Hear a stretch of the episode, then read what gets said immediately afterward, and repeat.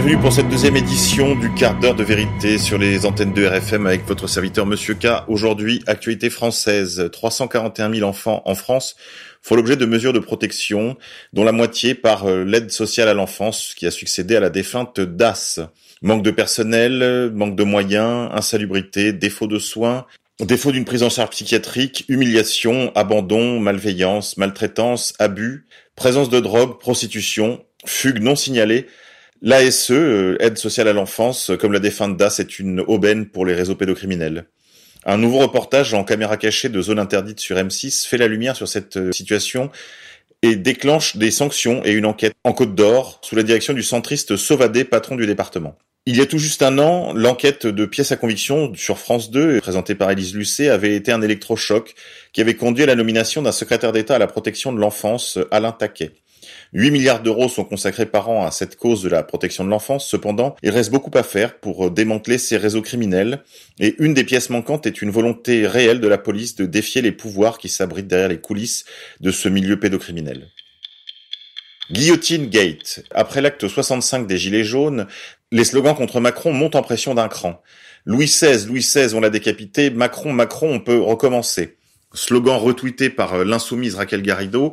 Cela a déclenché une véritable levée de bouclier sur les réseaux sociaux. Mais plus sérieusement, ce que révèle cette affaire d'un tweet, c'est qu'une part toujours plus nombreuse est prête à une violence politique, ce qui est toujours une bonne nouvelle.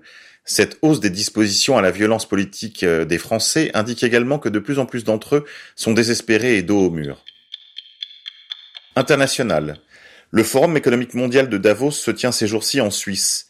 Le président américain Donald J. Trump y a fustigé les prophètes de l'apocalypse, alors que Greta Thunberg assistait à son allocution. La jeune fille aura été une des attractions de l'édition 2020 du Forum de Davos qui se tient dans la station de ski des Grisons. Après son allocution à l'ONU, sa visite au président Obama, la jeune Suédoise aura été la star du Forum mondialiste de Davos, ce qui nous éclaire sur l'agenda que sert véritablement cette adolescente débile. Elle aura déploré que, en dépit des beaux discours, auxquels Trump ne daigne même pas sacrifier, on n'aura rien fait pour le climat. Ce n'est pas faute d'avoir reçu toute l'attention médiatique, a-t-elle estimé. On m'écoute tout le temps, dit-elle amèrement. La procédure d'impeachment, d'empêchement du président américain Trump serait en bonne voie. Cependant, selon les commentaires de notre confrère de Radio-Québec, Alexis Cossette, Trump destitué n'en croyait rien. Le plan de Trump aurait été d'hameçonner les démocrates pour leur tendre un piège, avec une fausse transcription de ses échanges téléphoniques avec le président ukrainien. Ce processus d'impeachment, commente Alexis Cossette, ne recouvre aucun danger pour Trump.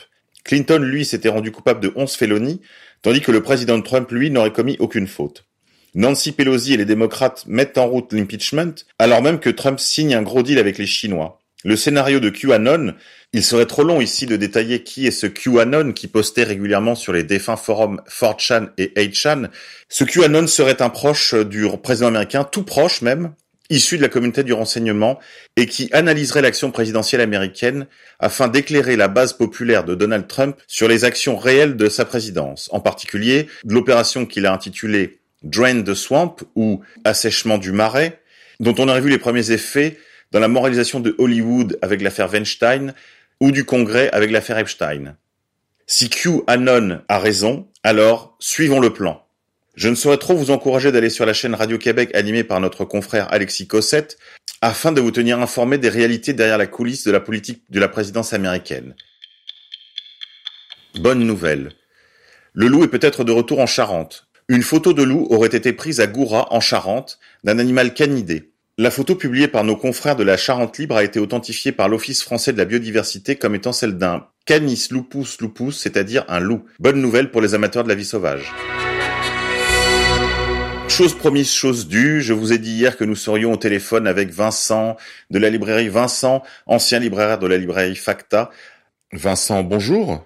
Bonjour. Vous êtes l'animateur de la nouvelle librairie Vincent. Vous êtes l'ancien libraire de la librairie Facta, la défunte librairie d'Emmanuel Ratti qui nous a quittés il y a déjà quelques années et qui avait dû fermer suite à des besoins de réorganisation.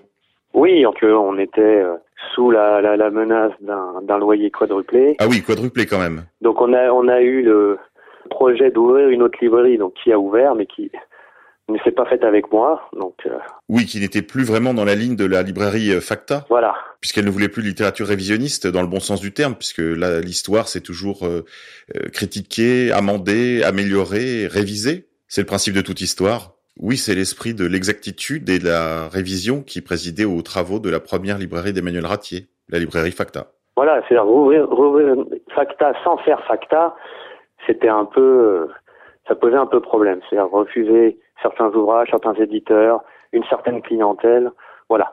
Donc tout ça pour enfin arriver à ce projet donc de réouvrir Facta, bon sous le nom Librairie Vincent, mais au moins où là les gens retrouveront ce qui faisait la particularité de Facta, c'est-à-dire déjà les livres d'occasion, parce que dans nos milieux il y a quelques librairies, mais qui font surtout du neuf, et après retrouver les éditeurs amis, les livres que nous on met en avant et les livres dont que nous mettons aussi en avant dans ces documents, parce que donc la librairie est aussi le partenaire de la revue Faits et Documents. Vous avez repris cette activité il y a combien de temps, euh, Vincent? Voilà, c'est euh, on a rouvert vers Noël, donc ça va faire un, presque un mois. Alors on a rouvert malgré les grèves, mais bon, le fait est c'est que les clients sont contents de retrouver cette ambiance, voilà, d'avoir des conseils, de, de trouver les livres euh, qu'on ne voit pas forcément mis ailleurs. Donc voilà, c'est ça. C'était surtout de retrouver un lien avec ses clients qui se sentaient un peu orphelins. Alors je crois que vous êtes dans un beau quartier de la capitale. Est-ce que vous pouvez nous donner l'adresse de la librairie Vincent? Alors nous sommes installés au 115 avenue de la Bourdonnais, donc dans le 7e arrondissement. Donc c'est métro école militaire. Donc c'est assez bien desservi.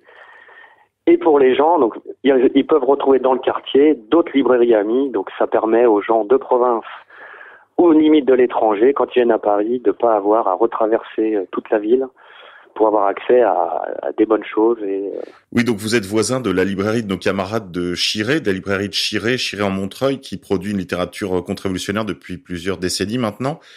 Voilà, et de la librairie française, qui n'est pas très loin, et qui eux aussi ont des livres sur des créneaux euh, similaires, mais chacun a sa spécificité.